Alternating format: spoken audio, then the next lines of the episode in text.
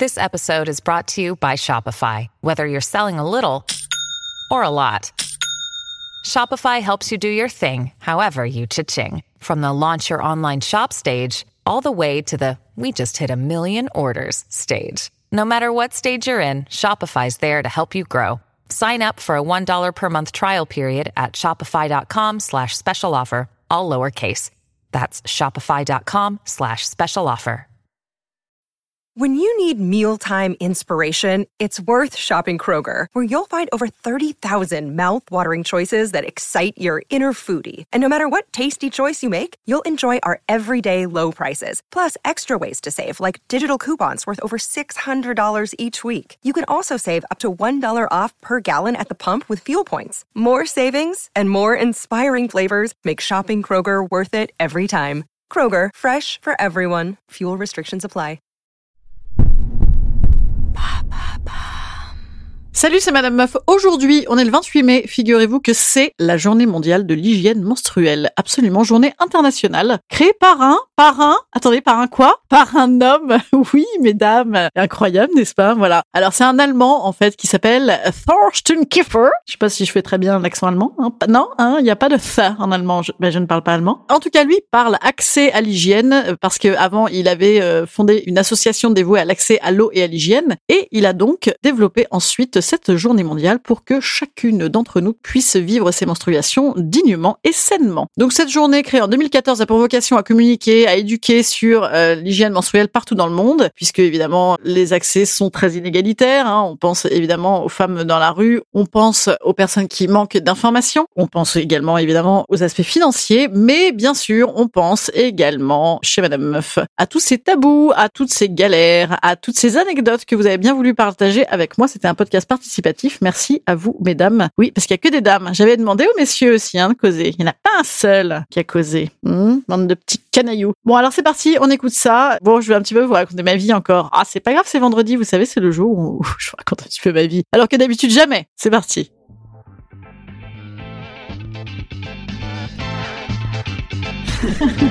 Salut, c'est Madame Meuf. Et bam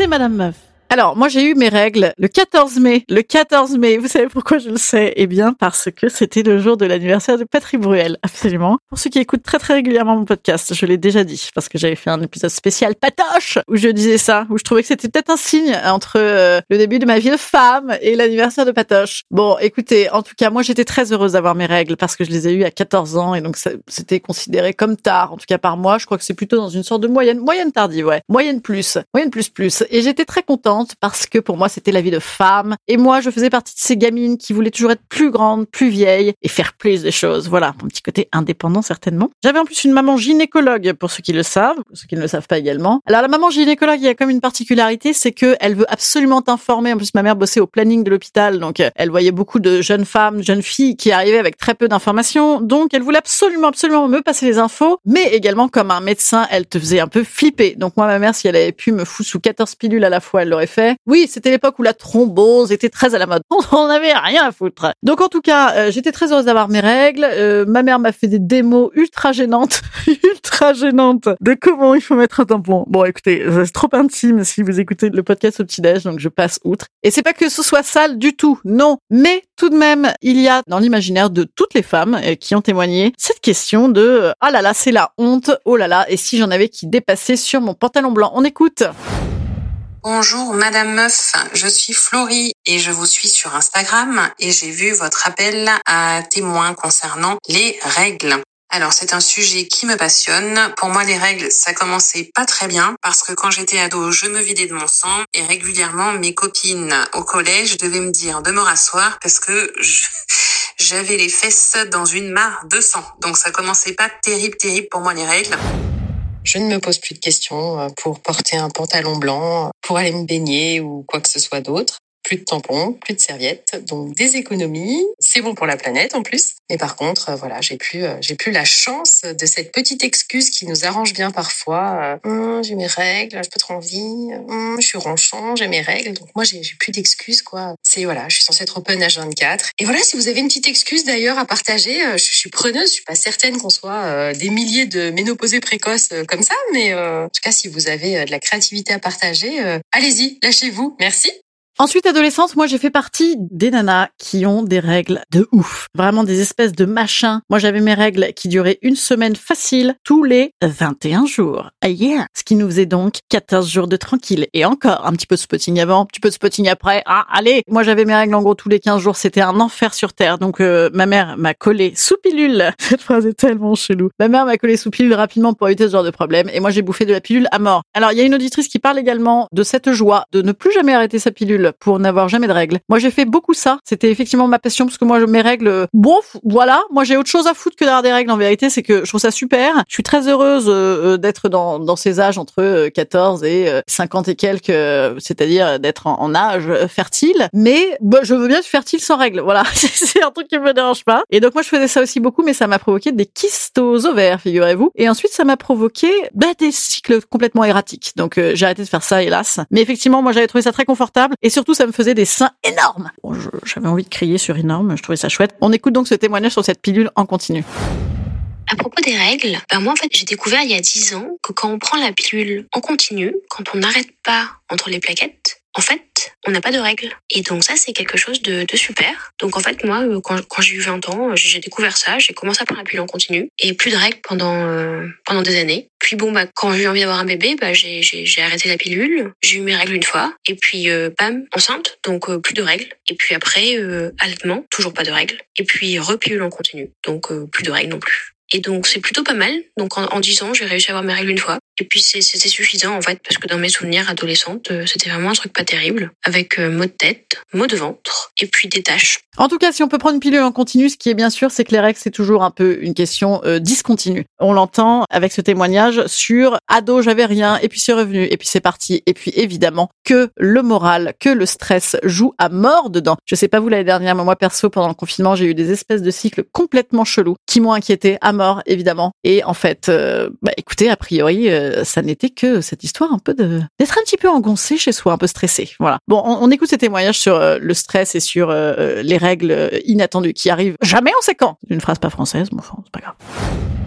Alors pour moi, ben les règles au début, ça a été très compliqué. Je les ai eues de manière très irrégulière. Ensuite, elles ne sont pas venues jusqu'à l'âge de mes 38 ans de manière très régulière non plus. Elles étaient très très espacées, voire inexistantes pendant 5, 6 ans. Ensuite, euh, comment, euh, par miracle dirais-je, elles sont réapparues à l'âge de 38 ans. Je les ai maintenant pratiquement assez régulièrement, pratiquement tous les mois, sauf quand je sais que je vais être en période de stress. Et quand je suis en période de stress, ça se caractérise par des règles moins régulières, beaucoup plus euh, faibles au niveau du flux.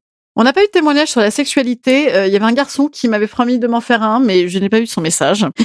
dû changer d'avis. Moi, j'ai un sujet avec ça, effectivement. C'est pour ça que je dis c'est pas pratique, c'est pas pratique, j'ai autre chose à faire. C'est sûr qu'on a autre chose à faire que euh, d'aller se galérer euh, quand on est en train euh, de faire du bateau, que d'aller se galérer quand on a envie, comme par hasard, le jour, je sais pas, quand vous avez une relation à distance, eh ben bam, les règles mauvais jour. C'est l'enfer, c'est l'enfer. Eh bien oui, le rapport à la sexualité. Alors moi, figurez-vous que j'ai, je vous l'ai déjà dit peut-être, mais je me masturbe pas mal globalement dans la vie. Mais je me masturbe pas mal quand j'ai mes règles. Ça me vire à mort tous les syndromes prémenstruels. Voilà, petit tuyau. Dans la catégorie petit il y a quelqu'un qui nous parle de choses également très naturelles. On écoute.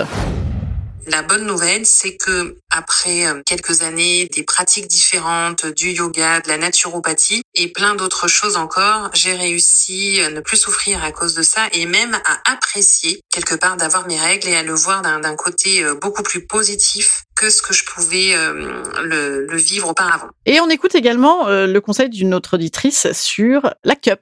Voilà, elle n'est pas payée, je tiens à le dire. La cup. D'ailleurs, vous pouvez réécouter ce petit test que j'avais fait de toutes les cups. Voilà, j'avais fait ça, un petit test en direct Et donc euh, voilà, témoignage sur la cup, effectivement, qui est une solution hyper bien si vous voulez vous protéger longtemps, enfin vous protéger, euh, vous protéger des fuites, hein, parce qu'il n'y a rien de dangereux. Autant c'est super pour faire effectivement des roulades avant et des roulades arrière, quoique je, je fréquente assez peu les, les roulades en ce qui me concerne, mais ça peut également faire une roulade avec votre stérilet. Donc si vous êtes porteuse de stérilet, ne foutez pas de cup.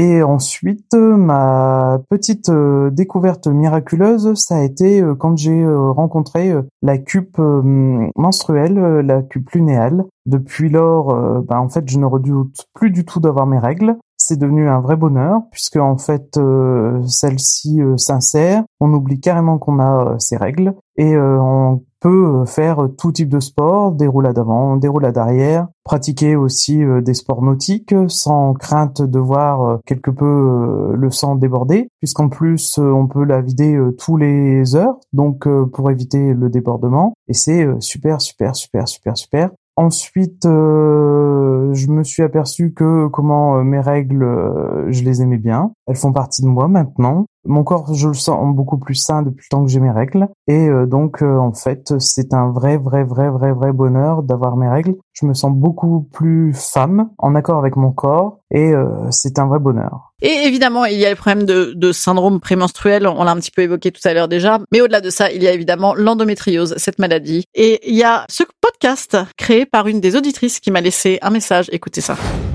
Ensuite, quelques années après, à 30 ans, quand j'ai voulu faire un bébé, ben, on m'a diagnostiqué de l'endométriose. Donc ça a été une source de souffrance totale, totale. J'en ai même fait un podcast qui s'appelle Endolove, qui est le podcast pour accompagner les femmes à mieux vivre avec l'endométriose. Donc euh, si j'avais pas eu euh, quelque part cette maladie pourrie, eh bien j'aurais jamais fait de podcast de ma vie. Voilà. Alors pour les syndromes compliqués, euh, oui, j'évoquais vaguement la masturbation, mais je vous cache pas que ça marche à mort. Mais également, il y a évidemment hein, la satanée bouillotte, l'ibuprofène, tout ce bordel. L'ibuprofène arrête les règles, hein. sachez-le, sachez-le si vous avez euh, Kylian, Dylan ou, Jean-Jacques qui passe vous voir ce week-end. Hein. Et en même temps, rappelez-vous, hein, l'ibuprofène, le Covid, c'est méchant. Il y a la solution de chialer, il y a la solution de chialer, de vivre ses émotions pleinement. Moi, je me souviens quand j'ai arrêté la pilule, on m'a dit vous allez vivre vos émotions pleinement. J'ai bah, je suis déjà assez émotionnelle comme personne Bon, moi je suis pas très atteinte par ça, ou alors en tout cas euh, j'ai mes règles tellement souvent que peut-être que j'y fais plus attention et je suis tellement relou dans la vie que je n'y vois pas de différence. Mais je sais qu'il y a beaucoup de femmes qui y voient euh, une différence. Courage. Et petit conseil le dernier, euh, une des auditrices nous a dit je n'ai plus mes règles parce qu'elle a été ménopausée très précocement. Je la remercie pour ce témoignage parce que je ne connaissais personne concerné par ce sujet-là. Comment faire pour du coup ne pas s'en servir comme prétexte si on n'a pas envie d'avoir des relations avec quelqu'un? Eh bien petit conseil, dire à l'autre qu'on n'a pas envie d'avoir des relations avec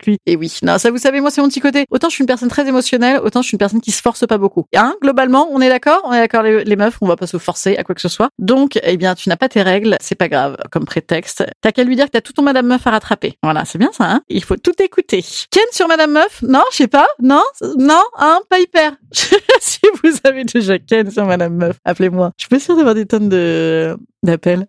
Je dis n'importe quoi. Allez, merci en tout cas pour vos témoignages. Euh, il y en aurait tant et tant à dire. Euh, en tout cas, moi j'ai découvert plein de comptes Instagram hyper bien que je taguerai dans mes stories. Si vous voulez aller les regarder, plein d'infos géniales. Allez regarder tout ça sur mon Instagram, Madame Meuf. Merci pour les témoignages. Je vous dis à la semaine prochaine. Lundi, c'est test. Et j'ai des petites surprises. Figurez-vous que j'ai décidé de prendre un petit virage, un petit peu engagé sur la légèreté. Je trouvais que j'étais beaucoup, beaucoup trop euh, sur des sujets graves en ce moment. Non, j'ai décrété qu'il y en avait un petit peu ras-le-bol, hein, de vivre à moitié, de vivre par procuration, de parler du Covid, de parler d'actu. Et donc, je vais prendre un petit virage un petit peu euh, léger, magazine, euh, du cul, du cul, du cul, les relations aussi. Voilà, ça commence la semaine prochaine. Allez, salut, à lundi.